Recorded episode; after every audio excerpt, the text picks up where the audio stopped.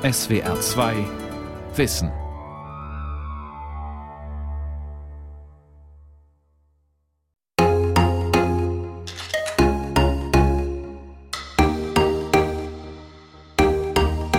Immer war ein erheblicher Teil der Menschheit in Bewegung, auf der Wanderung oder auf der Flucht, aus den verschiedensten Gründen, auf gewaltförmige oder friedliche Weise. Eine Zirkulation, die zu fortwährenden Turbulenzen führen muss. Es handelt sich um einen chaotischen Prozess, der jede planende Absicht, jede langfristige Prognose zunichte macht.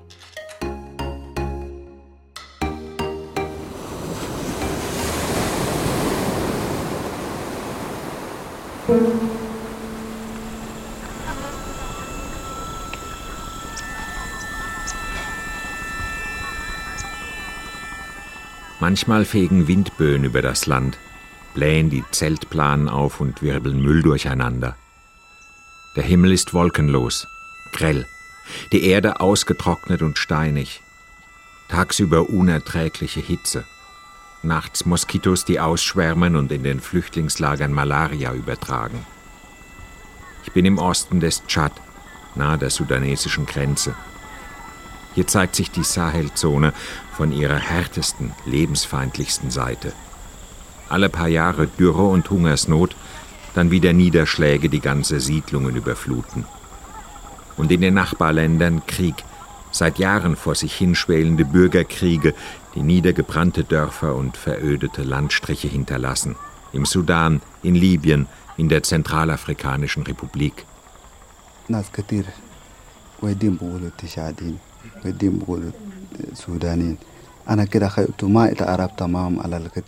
Die meisten von uns wollen nur noch weg. Wieso sollten wir bleiben? Hier will doch niemand mehr leben. Manchmal kommen Männer ins Lager. Sie sagen, es ist ganz einfach. Drei Tage durch die Wüste bis zur libyschen Grenze, dann weiter zur Küste und rüber nach Europa. Ich habe ihnen geglaubt. Ich wollte in ein Land, wo Frieden ist, wo ich Arbeit finde. Aber jetzt liege ich hier und bin so gut wie tot. Es ist, als würde ich hier langsam verfaulen.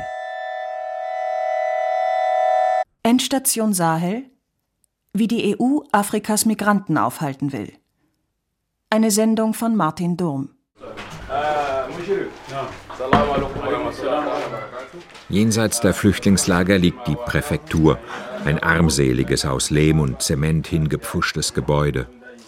Damit es sich von den anderen unterscheidet, hat jemand das Wort Präfektur und die Farben der Republik Tschad auf die Fassade gepinselt. Blau, Gelb, Rot. In den Dornenbüschen vor dem Eingang flattern Plastiktüten im Wind. Magere Ziegen zerren daran. Ein Wachmann scheucht sie davon, um Platz zu machen für den Auftritt des Präfekten. Mon nom, Monsieur Ramadan Erdebou. Ramadan Erdebou ist zuständig für diese Region, die in den vergangenen Jahren Zehntausende sudanesische Flüchtlinge aus Darfur aufnehmen musste.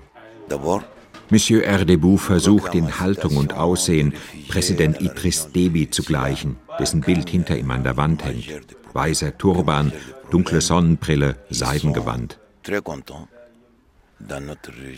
Präsident Deby putschte sich 1990 im Tschad an die Macht und hat sich vor knapp eineinhalb Jahren mit etwas fragwürdigen Wahlen eine weitere fünfte Amtszeit verschafft. Der Präsident weist bei internationalen Konferenzen gern auf die Notwendigkeit hin, Geld von den Donateurs zu bekommen, den westlichen Geberländern. Nur dann könne man dafür sorgen, dass die Flüchtlinge nicht weiter Richtung Europa ziehen. Präfekt Erdebou sieht das genauso. Ils sont très contents. Leur présence ici. Die Leute hier sind sehr zufrieden mit ihrem Leben. Und sie sind dankbar für die Hilfe, die sie von der Regierung, von den Vereinten Nationen und von der Europäischen Union bekommen. Wir haben sehr dynamische Beziehungen mit unseren Partnern. Es gibt keine Probleme in meiner Region.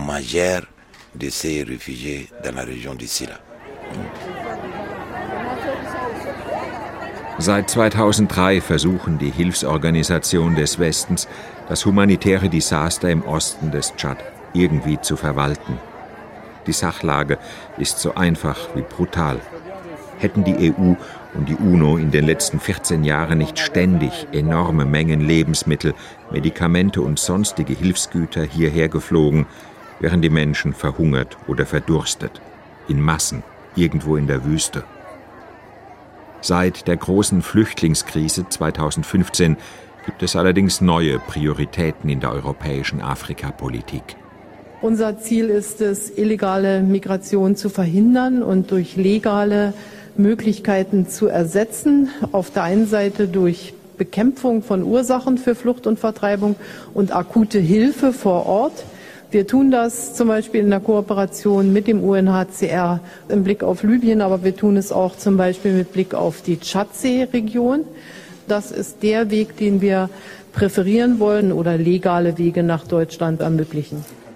Bleibeperspektiven schaffen, Fluchtursachen bekämpfen. Das sind die zwei Formeln, mit denen die Flüchtlingskrise gelöst werden soll. Langfristig, nachhaltig und vor allem weit ab der europäischen Grenzen. Die Frage ist nur, ob die Formeln auch aufgehen. Die Afrikapolitik der Europäischen Union läuft darauf hinaus, die Sahelzone durch eine Kombination aus humanitärem Engagement, Entwicklungshilfe und militärischem Beistand zu stabilisieren. Aber wie lässt sich ein Raum stabilisieren, der so ungeheure Ausmaße hat? Der Tschad allein ist größer als Deutschland, Frankreich und Polen zusammen. Im Osten des Landes sind mehr als eine halbe Million Flüchtlinge zu Versorgungsfällen geworden.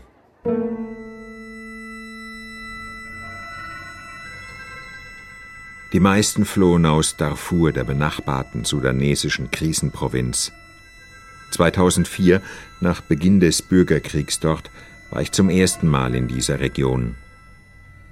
Sie schien mir planetenweit von Europa entfernt, keine Straßen, nur ein paar Pisten und Pfade für Kamelkarawanen. Die wenigen Dörfer lagen jenseits der Neuzeit, in einer früheren Epoche, in der Tauschhandel wichtiger als Geldverkehr war. Dann holte sie der Bürgerkrieg ein. Im Grenzgebiet zum Sudan sah ich mit an, wie in der Nähe der Dörfer die ersten großen Flüchtlingslager entstanden. Die Menschen retteten sich über das Wadi Hadja, ein breites, meist ausgetrocknetes Flussbett, das die Grenze zwischen dem Tschad und dem Sudan markiert. Manche schleppten Kinder und Hausrat mit sich, andere trugen nur ihre zerrissenen Kleider am Leib. Schwer bewaffnete Reitermilizen, die Janjaweed, hatten im Auftrag des sudanesischen Islamistenregimes ihre Dörfer überfallen, um den afrikanisch geprägten Westsudan zu arabisieren. Täglich protokollierte ich damals Augenzeugenberichte wie diesen.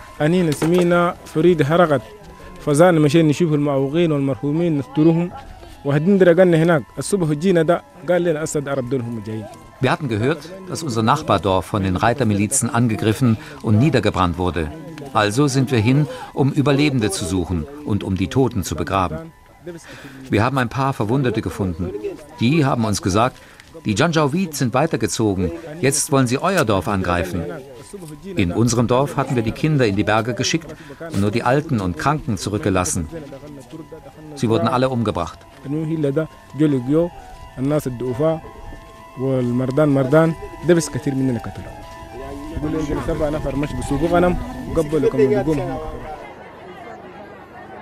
Bürgerkriege wie der in Darfur setzen die immer gleichen Zerfallsprozesse in Gang.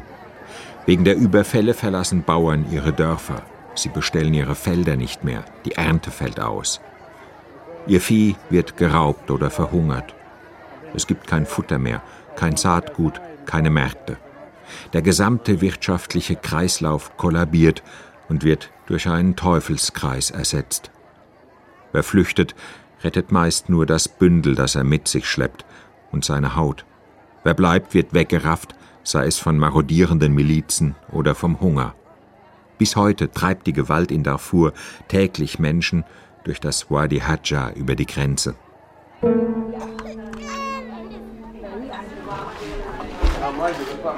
Mit der Zeit sind aus den provisorisch errichteten Auffanglagern dicht besiedelte Flüchtlingskolonien geworden. Das UNHCR, das Flüchtlingshilfswerk der Vereinten Nationen, hat mit viel Geld eine beeindruckende Infrastruktur aufgebaut. Es gibt Kliniken, Schulen, Stromgeneratoren und Wasserleitungen. Manchmal sogar einen Fußballplatz für die im Lager geborenen Kinder. Allmählich bahnt sich eine absurde Situation an. Die Flüchtlingscamps entwickeln sich dank internationaler Hilfsorganisationen zu funktionierenden Siedlungen. Sie werden lebenswerter als die umliegenden Dörfer, in denen es keine Wasserleitungen gibt, keine Kliniken, keine Schulen. Die unterversorgten Einheimischen sehen in den gut versorgten Flüchtlingen Rivalen. Missgunst kommt auf, Neid.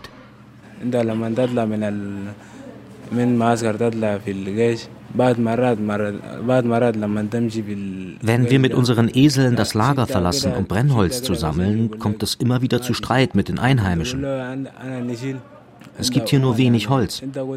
Sie sagen, ihr dürft nicht sammeln, das Holz gehört uns.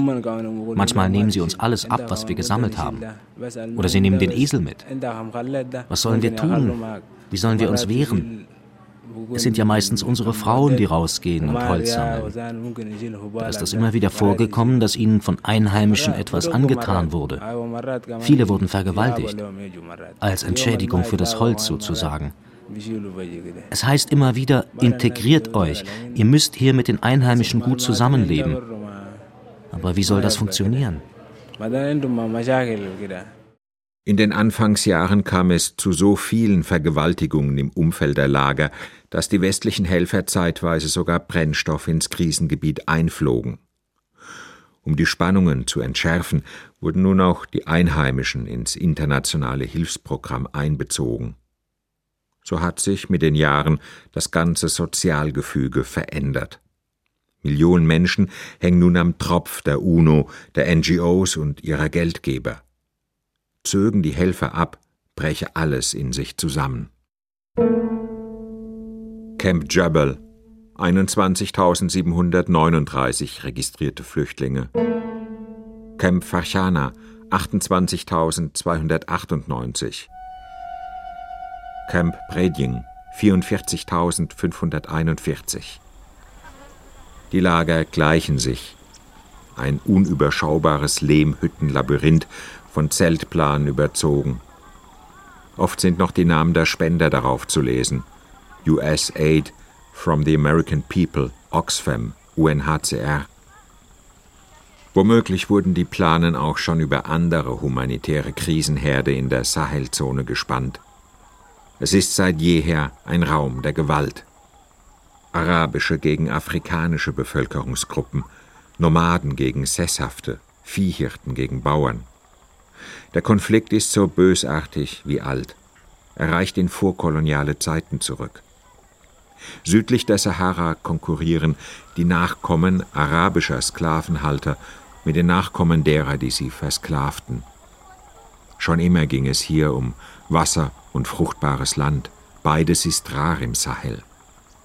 Der Konkurrenzkampf wird durch den Klimawandel noch verschärft. Und bei Bedarf machen sich die Machthaber der Sahelländer die ethnischen Spannungen und Stammesrivalitäten zunutze. Manchmal treffe ich auf Männer und Frauen aus Darfur, die sagen, sie würden sich kaum noch daran erinnern, was damals in ihren Dörfern geschah. Manche können es nicht, andere wollen es nicht. Was hinter dem Vergessen steckt, sind tiefe Wunden.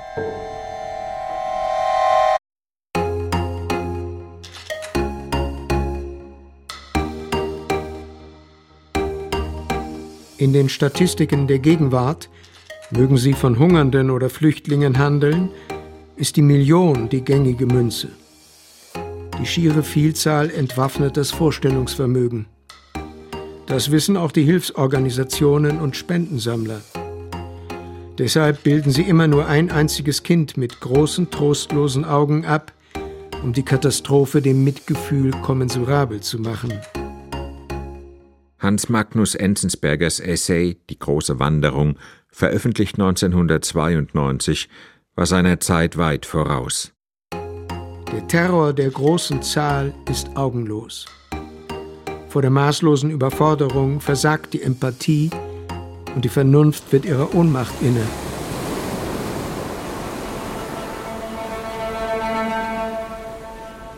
Die Lagerverwaltung im Camp Breding fühlt sich verpflichtet, eine Augenzeugin für den ausländischen Reporter zu finden. Man will mich unterstützen. Aber daraus entwickelt sich eine schwer erträgliche Situation. Ich sitze in einer Baracke und warte darauf, dass mir ein Bürgerkriegsopfer zugeführt wird.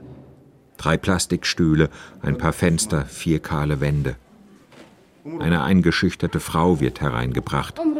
Sie trägt ein gelbrotes Gewand und ein Baby im Arm. Ahmed, der Übersetzer, versucht die Situation irgendwie zu entspannen. Wie heißt du? fragt er. Wo kommst du her?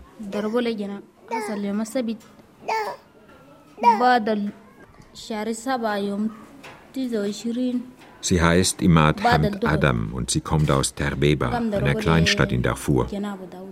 Als die Milizen über Terbeba herfielen, war sie noch ein Kind, sagt sie. Aber sie wisse noch, wie die Araber um sich schossen und die Häuser in Brand setzten. Ihre Mutter, sagt Imad, habe ein paar Sachen zusammengerafft, eine Decke, ein Kochtopf und sei mit ihr losgerannt, westwärts durch den Busch bis zur Grenze am Wadi Hadja. Aber die Tage zuvor hatte es geregnet. Das Wadi führte reisendes Wasser. Das rettende Ufer auf der anderen Seite im Tschad war unerreichbar. Dann kamen die Milizionäre und haben um sich geschossen. Was sie in die Hände bekamen, wurde zerschlagen, zerfetzt. Auch unsere Kleider, sagt Imad. Dann sagt sie nichts mehr. Und Ahmed versucht, auch das Unausgesprochene zu übersetzen. And they try to, to they try to, to cross to Chad, but there is a kind of wadi. We know we call it the wadi here, this kind of river. Zum Abschied sieht mir Emad zum ersten Mal in die Augen.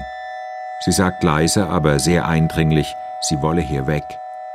Wohin, frage ich. Zurück nach Darfur? Nein, sagt sie, nach Europa. Maintenant, nous allons accueillir Son Excellence, Monsieur le Président de la République du Tchad, Monsieur Idriss Déby Itno, pour son discours d'ouverture. Je vous remercie. Paris, Dezember 2017. Tschads Präsident Idriss Déby steht ein großer internationaler Auftritt bevor. Ein Dutzend Staats- und Regierungschefs aus Europa und den fünf Ländern der Sahelzone sind zum sogenannten Sahel-Gipfel angereist. Die Konferenzziele Stabilisierung der Krisenregion, Kampf gegen den Terror, Eindämmen der Migrationsströme nach Europa. Debi zieht alle Register bedrohliche Weltlage, globale Sicherheit, niedriger Ölpreis, der die finanziellen Grundlagen seines Landes gefährde. Dschihadisten in Mali, Nigeria, überall, aber seine Regierung tue alles, um den Terror zu bekämpfen und die Sicherheit der Flüchtlinge im Tschad zu gewährleisten. Der Tschad, sagt Debi, habe enorme Opfer gebracht. Europas Politiker stehen massiv unter Druck. Sie haben schon so viele Reden gehalten, in denen sie aufzeigen wollten, wie das Problem gelöst werden könnte. Fluchtursachen bekämpfen, Bleibeperspektiven schaffen, nachhaltig, langfristig. Dafür hat die Europäische Union von 2017 bis 2021 allein für den Tschad eine Milliarde Euro bereitgestellt. Für Idris Deby ist das nicht genug.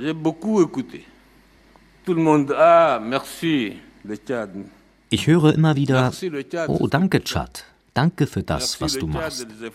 Danke für all die Anstrengungen. Aber das reicht nicht. Wenn ich die Wahl habe zwischen einem, der Danke sagt, und einem, der mir was gibt, wähle ich den, der mir was gibt. Si un choix entre merci et je vous donne, je prendrai, je vous donne. Merci, Excellence. Merci, Excellence, le Président de la République du Tchad. Merci pour votre leadership. Die Konferenzleitung bedankt sich bei Debi dafür, das hervorgibt, aus dem Tschad ein lebenswertes Land machen zu wollen. Weitere finanzielle Zusagen werden gemacht. Der European Trust, eine Wohltätigkeitsorganisation aus Großbritannien, packt nochmal 95 Millionen Pfund obendrauf. Natürlich sind sich Merkel, Macron, EU-Kommissionspräsident Juncker und all die anderen europäischen Geldgeber darüber im Klaren, mit wem sie es hier zu tun haben mit einem korrupten, skrupellosen, machtbesessenen Autokraten. Aber sie wissen auch, was es hieße, wenn die Länder der Sahelzone vollends ins Chaos stürzten. Noch mehr Flüchtlinge, noch mehr Migranten, die die Fahrt über das Mittelmeer riskieren wollen. Deshalb hat die Bundesregierung für Idris Deby auch schon den roten Teppich in Berlin ausgerollt. Meine Damen und Herren, ich möchte Herrn Präsidenten Idris Deby ganz herzlich heute hier in Deutschland äh, begrüßen. Und man mag es kaum glauben, ähm, es ist der erste Besuch eines Präsidenten aus dem Tschad in Deutschland. Und auch ähm, ein Bundeskanzler war nur einmal in den 70er Jahren in ähm, Tschad. Das heißt also, wir haben heute wirklich ein neues Kapitel zwischen unseren Ländern aufgeschlagen und festgestellt, dass wir in vielfacher Weise verbunden sind. Dabei ist es weniger die aktuelle Statistik, die europäische Regierungspolitiker umtreibt. In diesem Jahr sind nur 100.000 Migranten übers Mittelmeer nach Europa gekommen. Es sind vielmehr die Berechnungen der Demografen angesichts der afrikanischen Bevölkerungsexplosion. Mit durchschnittlich sechs Kindern pro Frau weisen ausgerechnet die bettelarmen Länder der Sahelzone die höchste Geburtenrate weltweit auf. Heute leben 1,25 Milliarden Menschen in Afrika, 40 Prozent davon jünger als 15 Jahre. Die Vereinten Nationen erwarten, dass ihre Zahl bis zum Jahr 2030 um rund 350 Millionen wachsen wird. Macht sich nur jeder Hundertste von ihnen auf den Weg, wären das über eine Million Menschen pro Jahr. So viele wie während der Flüchtlingskrise 2015. Jede Migration führt zu Konflikten. Unabhängig davon, wodurch sie ausgelöst wird, welche Absicht ihr zugrunde liegt, ob sie freiwillig oder unfreiwillig geschieht und welchen Umfang sie annimmt. Gruppenegoismus und Fremdenhass sind anthropologische Konstanten, die jeder Begründung vorausgehen. Ihre universelle Verbreitung spricht dafür, dass sie älter sind als alle bekannten Gesellschaftsformen.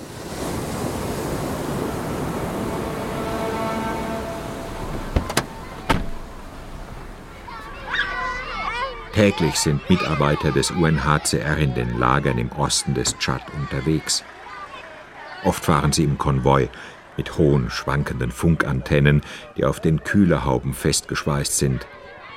Mit ihren weißen Toyota-Geländewagen ziehen die Konvois immer einen Kinderschwarm hinter sich her.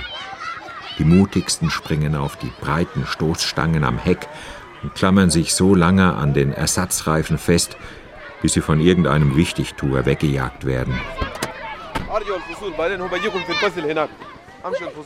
Das UNHCR ist verantwortlich für die Schulen, die Kliniken, die Märkte, die Sicherheit in den Lagern. Im Grunde für alles.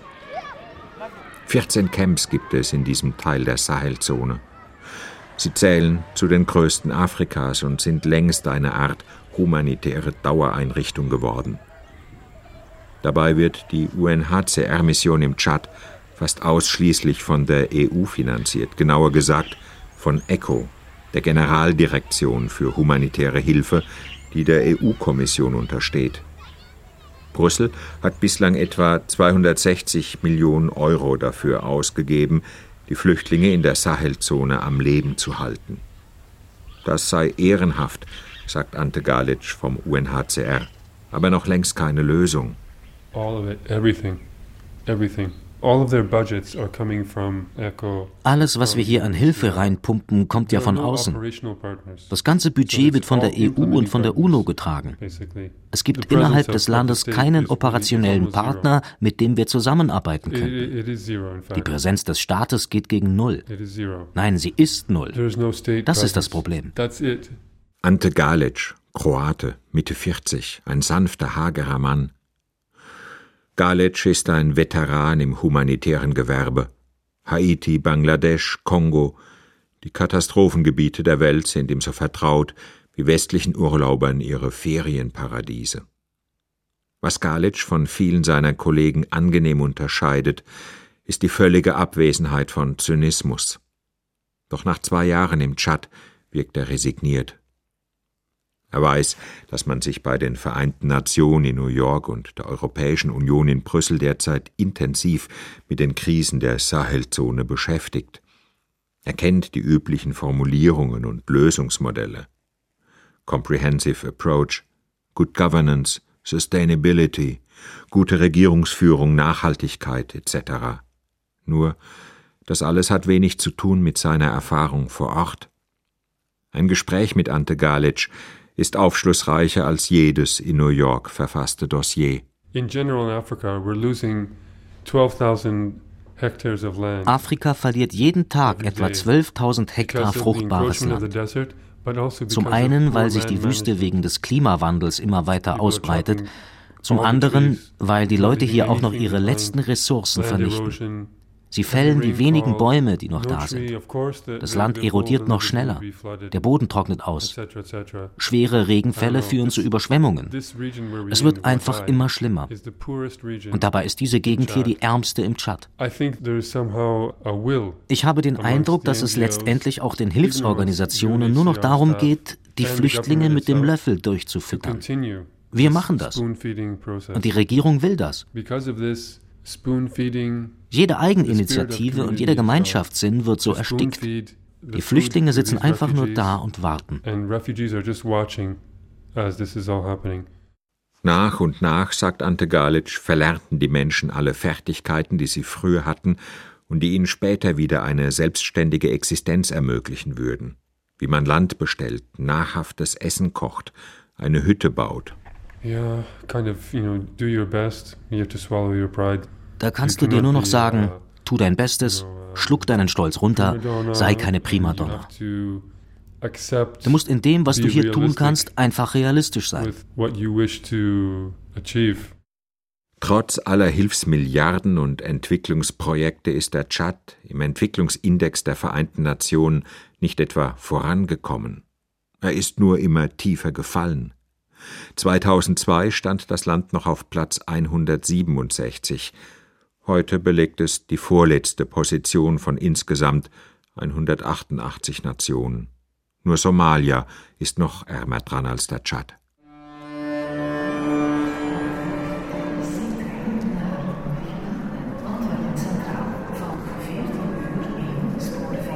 Rücksturz in eine andere Zeitzone und in eine andere Welt. Eine Welt aus Glaspalästen, breiten Straßenzügen und U-Bahn-Stationen. Sie wird von gut gekleideten Menschen bevölkert, die Termine haben und Rollkoffer hinter sich herziehen.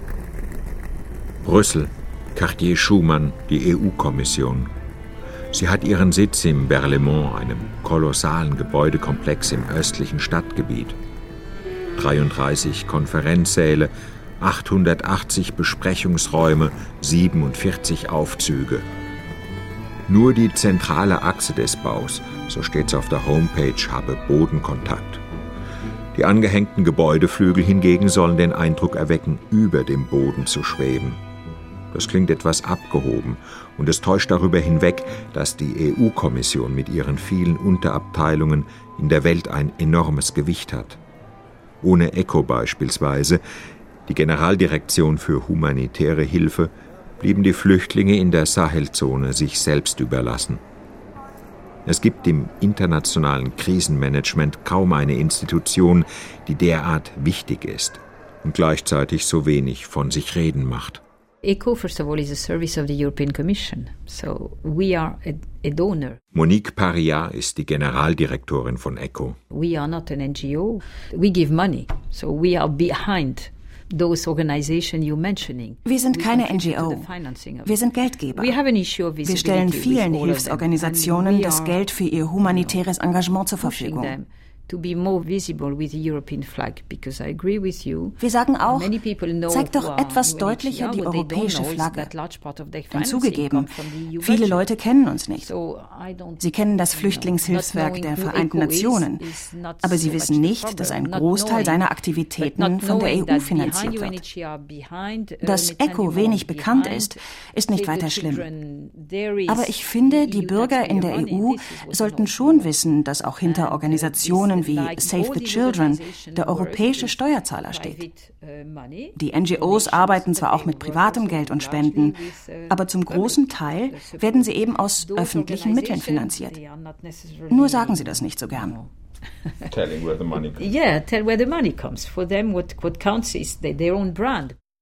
So gesehen hat der europäische Steuerzahler in den vergangenen Jahren Hunderttausende Flüchtlinge in der Sahelzone vor dem Hungertod bewahrt, ohne darüber informiert worden zu sein. An der politischen Misere südlich der Sahara hat das aber nicht viel geändert. Die humanitäre Krise, sagt Monique Paria, ist und bleibt dort ein Dauerzustand. I always use this ich benutze gern das Bild vom Krankenhaus. Wenn du einen schweren Unfall hast oder schwer uh, erkrankst, dann kommt die Ambulanz und du wirst auf die Intensivstation gebracht. Das machen wir. Du bleibst so lange wie nötig dort liegen und wirst dann auf eine normale Station verlegt. Das Problem, das wir in bestimmten Ländern haben, ist, der Patient bleibt über Jahre auf der Intensivstation weil es keine anderen Stationen gibt, die sich um ihn kümmern würden.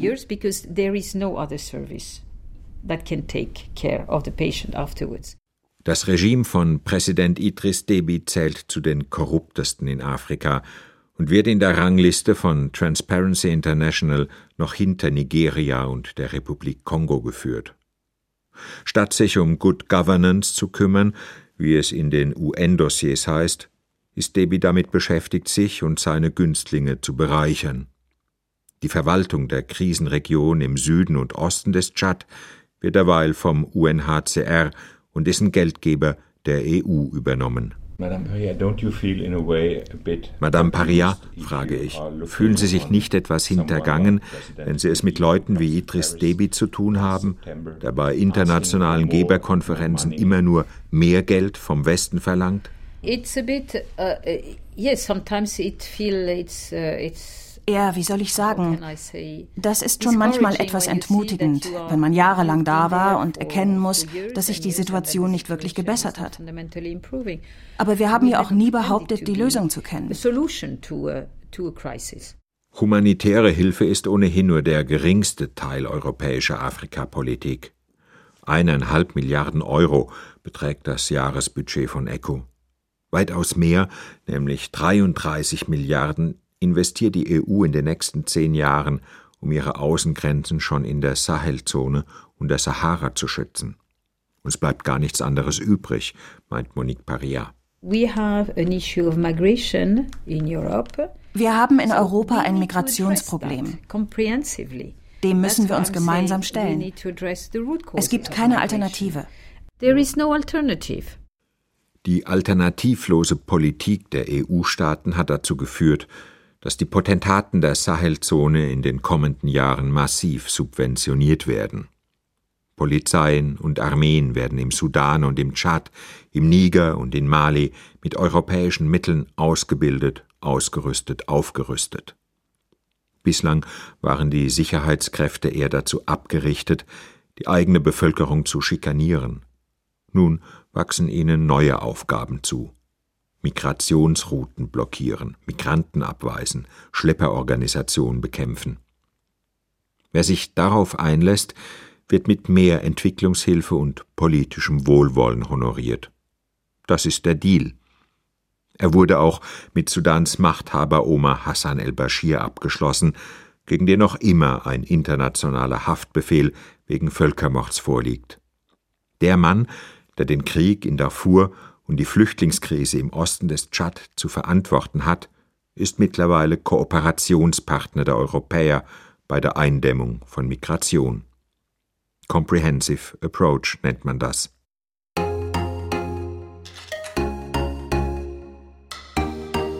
Eine Weltkarte. Schwärme von blauen und roten Pfeilen, die sich zu Wirbeln verdichten und gegenläufig wieder zerstreuen. Unterlegt ist dieses Bild mit Kurven, die farbig getönte Zonen verschiedenen Luftdrucks voneinander abgrenzen, Isobaren und Winde. Hübsch sieht eine solche Klimakarte aus. Aber wer keine Vorkenntnisse hat, wird sie kaum deuten können. Der normale Zustand der Atmosphäre ist die Turbulenz. Das gleiche gilt für die Besiedlung der Erde durch den Menschen.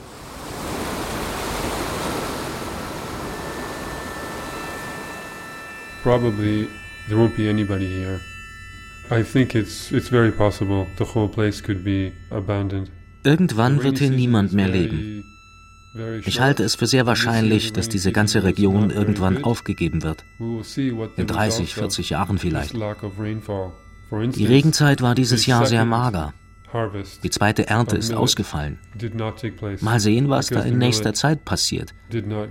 Es regnet immer weniger und die Wüste wächst immer weiter. Die Leute werden also versuchen, entweder in den Süden auszuweichen, wo die afrikanischen Megastädte sind, oder sie gehen nach Norden und versuchen, das Mittelmeer zu überqueren.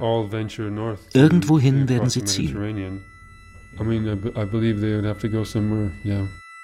Geh nach Fashana, hatte mir der UNHCR-Mitarbeiter Ante Galic geraten.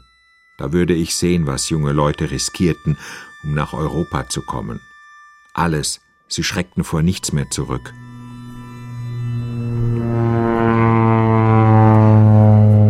Das Flüchtlingslager Fachana liegt eine knappe Flugstunde von Camp Breting entfernt. Also nehme ich eine der UN-Maschinen, die einmal am Tag zwischen den Camps hin und her fliegen. Vor dem Start hat der Kapitän noch eine Ziegenherde von der Startpiste gejagt. Und jetzt, in tausend Meter Höhe, begreife ich erst, was da unter mir liegt. Nur Fels und Sand und verdorrter Busch, der den Windungen ausgetrockneter Flussadern folgt. Manchmal sind Rundhütten und Menschen erkennbar, Punkte und Striche auf gelbbraunem Grund. Von hier oben sieht die Sahelzone aus wie eine flüchtig hingekritzelte Skizze, wie etwas, das gleich wieder weggewischt werden kann.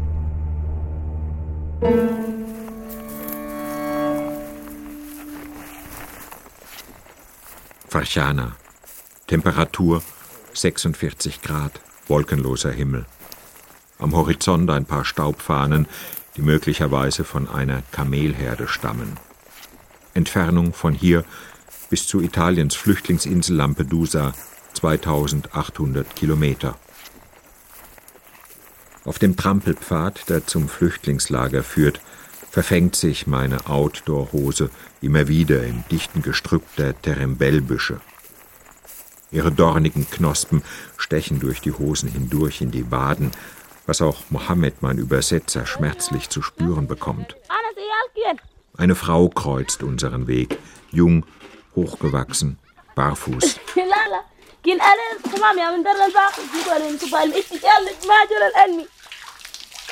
Ihr Esel ist auf beiden Seiten schwer mit Brennholz beladen. Mit einem Ledersack schöpft sie braunes Wasser aus einem Schlammloch. Ob wir Durst haben, fragt sie. Er nicht. Sie sagte, dass Kinder wieder mal am Brunnen rumgespielt und das Wasser verunreinigt haben.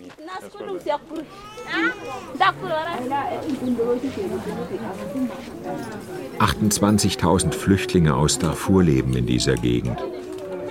Über die Jahre ist in Farchana ein routiniert geführtes Lager entstanden. Es gleicht eher einer Kleinstadt als einem Camp. Die EU-Organisation ECHO ist stolz auf ihre Leistungsbilanz. 5500 Kinder gehen hier zur Schule. 40 Prozent der Familien verfügen über eine Latrine. 126 Schüler erhalten eine Berufsausbildung. Aber was hilft das dem Mann, den ich hier suche?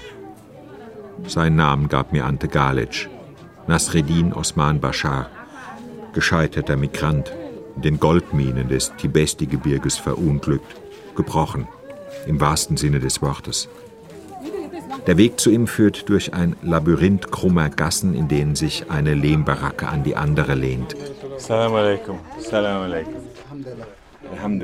In einer davon lebt er. Genauer, er vegetiert vor sich hin.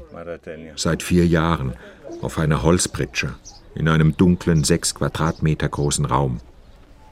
Nasreddin kann nur den Oberkörper bewegen. Seine Beine liegen wie Fremdkörper unter der Decke. Manchmal schlägt seine Schwester Manira die Plastikplane am Eingang zurück. Dann fällt etwas Sonnenlicht in den Raum und er sieht einen Ausschnitt des Lagers. Aber meistens liegt er im Dunkeln und hadert mit seinem Schicksal.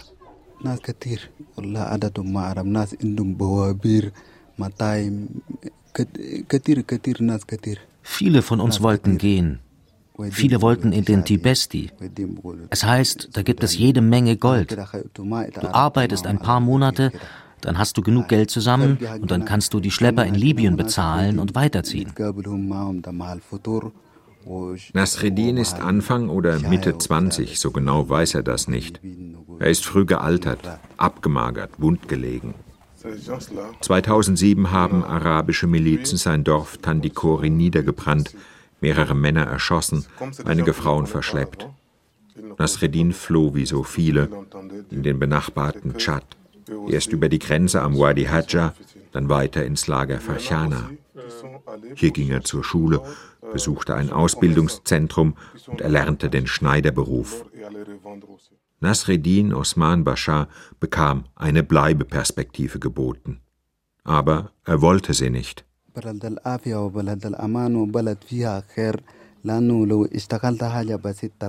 Ich wollte weit weg von allem. Weg von Darfur, vom Tschad. Ich wollte in ein Land, wo Frieden ist, wo es sicher ist. Ich wollte arbeiten, eine Familie haben, sie versorgen. 2013 wurden im Tschad große Goldvorkommen entdeckt, vor allem im Tibesti-Gebirge.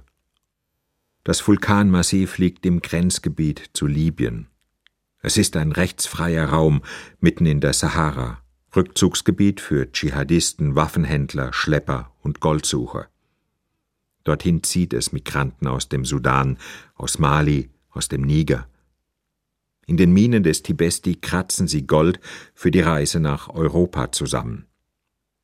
Migration war schon immer eine Frage des Geldes. Nur wer die nötigen Mittel besitzt, kann auch die Schlepper bezahlen. 2000, 3000 Euro sind das Minimum für den großen Aufbruch nach Norden.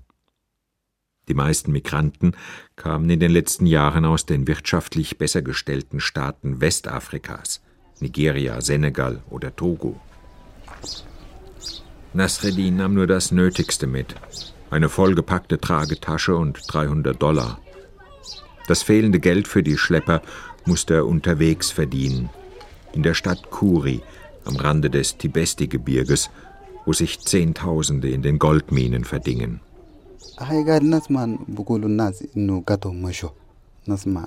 Wir fuhren mit dem Bus fünf Tage lang durch die Wüste bis nach Kuri. Dort hat man uns erwartet. Die Minenbesitzer boten an, dass wir ein Drittel des Goldes behalten dürfen.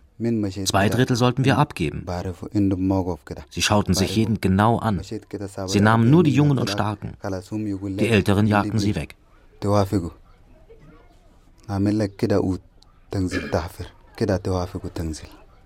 Ältere wären den Arbeitsbedingungen kaum gewachsen.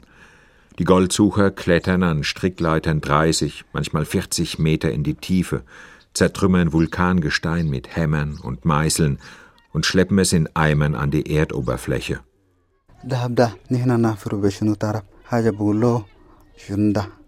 Wir haben mit einfachem Werkzeug gegraben. Das Gestein dort ist hart, sehr hart. Wenn wir nicht weiterkamen, hat der Minenbesitzer den Generator angeworfen und dann wurden Presslufthämmer benutzt. Gearbeitet haben wir in drei Stunden Schichten. Länger hältst du es da unten nicht aus. In den Pausen schliefen wir unter einer Plastikplane, vier Meter von den Bohrlöchern entfernt. Zu essen gab es Hirsebrei und Linsen. Manchmal fand Nasreddin ein paar Goldklümpchen, groß wie Reiskörner. Für ein Gramm zahlen die Zwischenhändler im Tibesti umgerechnet 25 Euro. Ein paar Monate noch, sagte er sich, dann hast du es geschafft. Wenn du immer wieder in die Tiefe steigst, um da unten Gold aus dem Felsen zu schlagen, dann hast du keine Angst mehr vor der Wüste oder vor den Booten, die übers Mittelmeer fahren. Hin und wieder kamen Schlepper vorbei und machten Angebote. Für Nasreddin schien die Mittelmeerküste mit jedem Goldklümpchen, das er fand, ein Stück näher zu rücken. Er kam nie dort an. Eines Tages, als ich unter Tage war, haben sich Gesteinsbrocken gelöst. Ich wurde verschüttet. Ich kann mich an nichts mehr erinnern. Irgendwie hat man mich rausgezogen. Zwei Wochen später brachte man ihn auf einem Pritschenwagen zurück ins Lager nach Farchana. Auch daran kann er sich nicht mehr erinnern. Und nun liegt er da, mit gebrochenen Rückenwirbeln, seit vier Jahren gelähmt.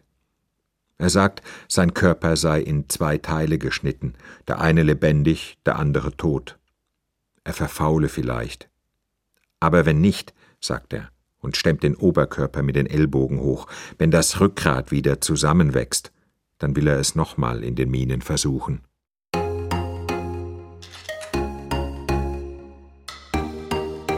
Ohne Verheißung wandert keiner aus. In früheren Zeiten waren Sage und Gerücht die Medien der Hoffnung. Das gelobte Land, das glückliche Arabien, Eldorado, das waren magische Erzählungen, die viele zum Aufbruch motivierten. Heute sind es hochfrequente Bilder, die der globale Medienverbund bis in das letzte Dorf der armen Welt trägt. Ihr Realitätsgehalt ist noch geringer als der von Wundersagen aus der beginnenden Neuzeit.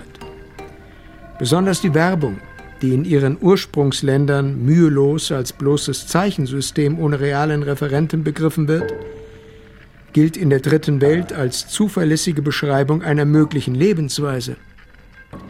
Sie bestimmt zu einem guten Teil den Horizont der Erwartungen, die sich mit der Migration stellen.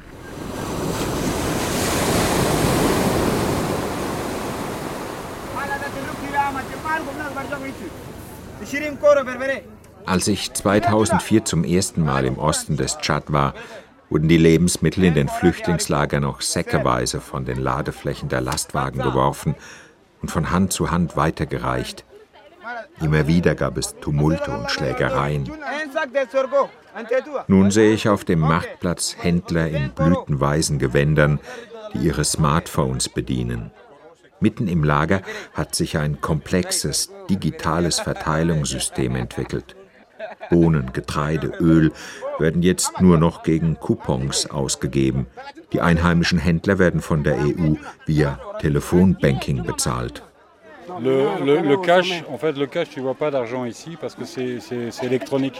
Dadurch sei hier kein Bargeld mehr im Umlauf, sagt ECHO-Mitarbeiter Olivier Prouon. Kein Bargeld, kein Streit. So einfach sei das. Die EU, erklärt man mir, überweise den vom Händler geforderten Geldbetrag auf das Konto des UN-Welternährungsprogramms. Das Welternährungsprogramm leitet es weiter an Tigo. Das ist die staatliche Telefongesellschaft im Tschad.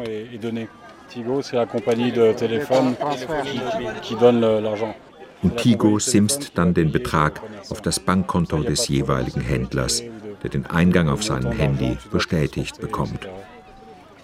Das muss man erst mal verdauen. Der Tschad ist das zweitärmste Land der Welt. Die Grenzregion im Osten ist die ärmste Gegend des Tschad. Es gibt keine asphaltierte Straße im Umkreis von 500 Kilometern. Dafür Kamelkarawanen, Lepra, Stammesfäden um Brennholz, um Weideland, um Wasser. Aber mitten im Flüchtlingslager sitzen dicke, zufriedene Männer auf Getreidesäcken und scrollen mit ihren Smartphones durch ihre virtuellen Konten.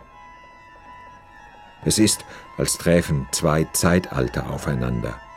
Die archaische Lebenswelt des Sahel und die Kommunikationstechnik der Moderne.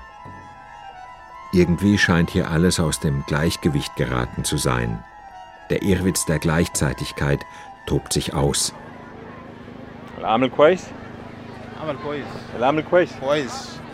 Die Geschäfte liefen gut, sagt ein Händler. Er sei Kommersant aus dem Tschad, handle mit Weizen, Zucker und Erdnussöl aus dem Sudan. Und ja, mit den Flüchtlingen aus Darfur lasse sich richtig viel Geld machen. Spricht's und hält mir das Display seines Smartphones unter die Nase. Der Mann ist gut vernetzt und mit seinem Nahrungsmittelhandel eine Ausnahmeerscheinung auf dem afrikanischen Markt. Nur 14 Prozent der in Afrika produzierten Waren gehen in den innerafrikanischen Handel. Viele Staaten sind zu fragil und viele Straßen zu schlecht, um einen funktionierenden Binnenmarkt aufzubauen. Gleichzeitig werden die afrikanischen Märkte von subventionierten Agrarprodukten aus der EU überschwemmt. Tomatenkonserven aus Italien, Hähnchenschlägel aus Deutschland, Milchpulver aus Frankreich. Die subventionierten Billigwaren aus der EU ruinieren Afrikas Kleinbauern. Sie verlieren ihre Bleibeperspektive und reihen sich ein ins Heer der Migranten.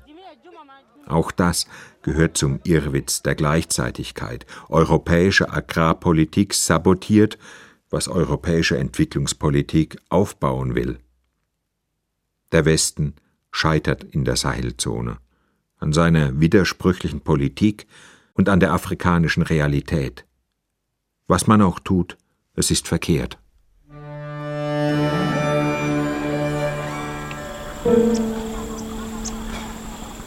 Vor meiner Abreise würde ich noch gern irgendetwas Positives erleben. Wo bleibt das Positive hier im Sahel?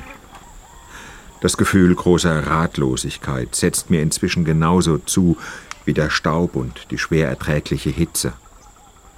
Ein UNHCR-Mitarbeiter kommt auf die Idee, mir noch schnell eine EU-finanzierte Ausbildungswerkstatt zu zeigen, die Schreinerei. Das sei ein vielversprechendes Projekt, meint er, um jungen Männern eine Bleibeperspektive zu bieten. Er bringt mich zu einem Holzpavillon, am Rande des Flüchtlingscamps.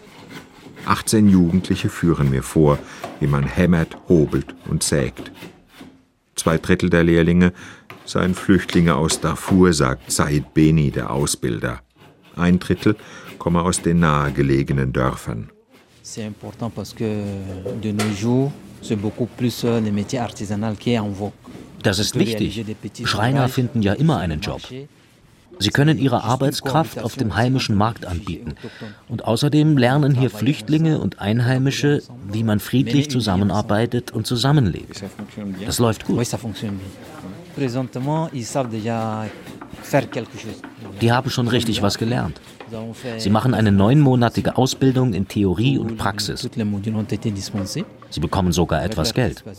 Und einige haben schon Arbeit gefunden. Wovon träumen Sie, will ich wissen. Was werden Sie tun, wenn Ihre Ausbildung vorbei ist? Einer der jungen Männer legt die Säge weg und wischt sich über die Stirn.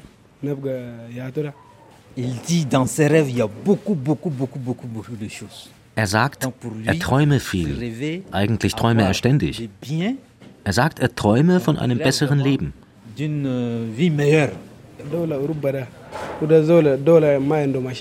Ich will nicht hierbleiben. Ich will nach Europa.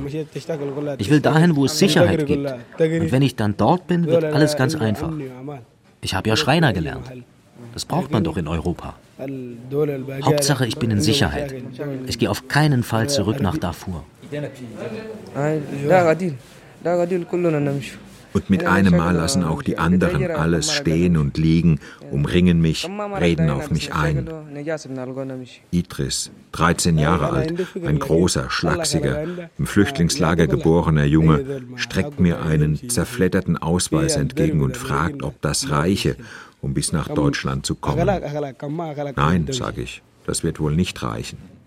Der Verlauf des Gesprächs wird dem UNHCR-Mitarbeiter etwas unangenehm.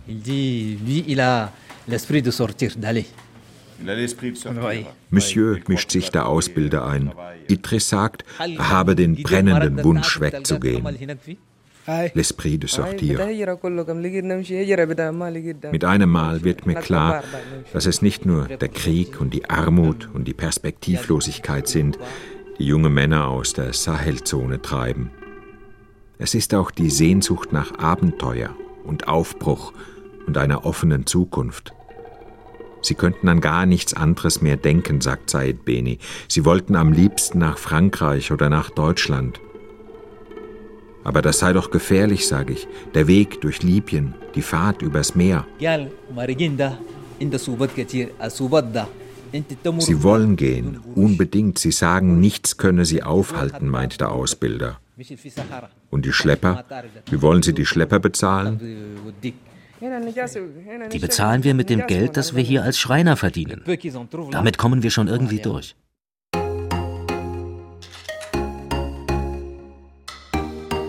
Das lässt den Schluss zu, dass sich bisher erst ein kleiner Bruchteil der potenziellen Migranten in Bewegung gesetzt hat. Es scheint so, als stünde die eigentliche Völkerwanderung noch bevor. Die Medien nehmen diese Zukunftsaussicht auf fatale Weise vorweg und malen sie mit fantastischen Zügen aus. Eine eigentümliche Angstlust spricht aus den apokalyptischen Bildern, die sie entwerfen. Alle krisenhaften Erscheinungen der Gegenwart, der labile Zustand der Weltwirtschaft, die technischen Großrisiken, die ökologische Bedrohung, provozieren Szenarien dieser Art.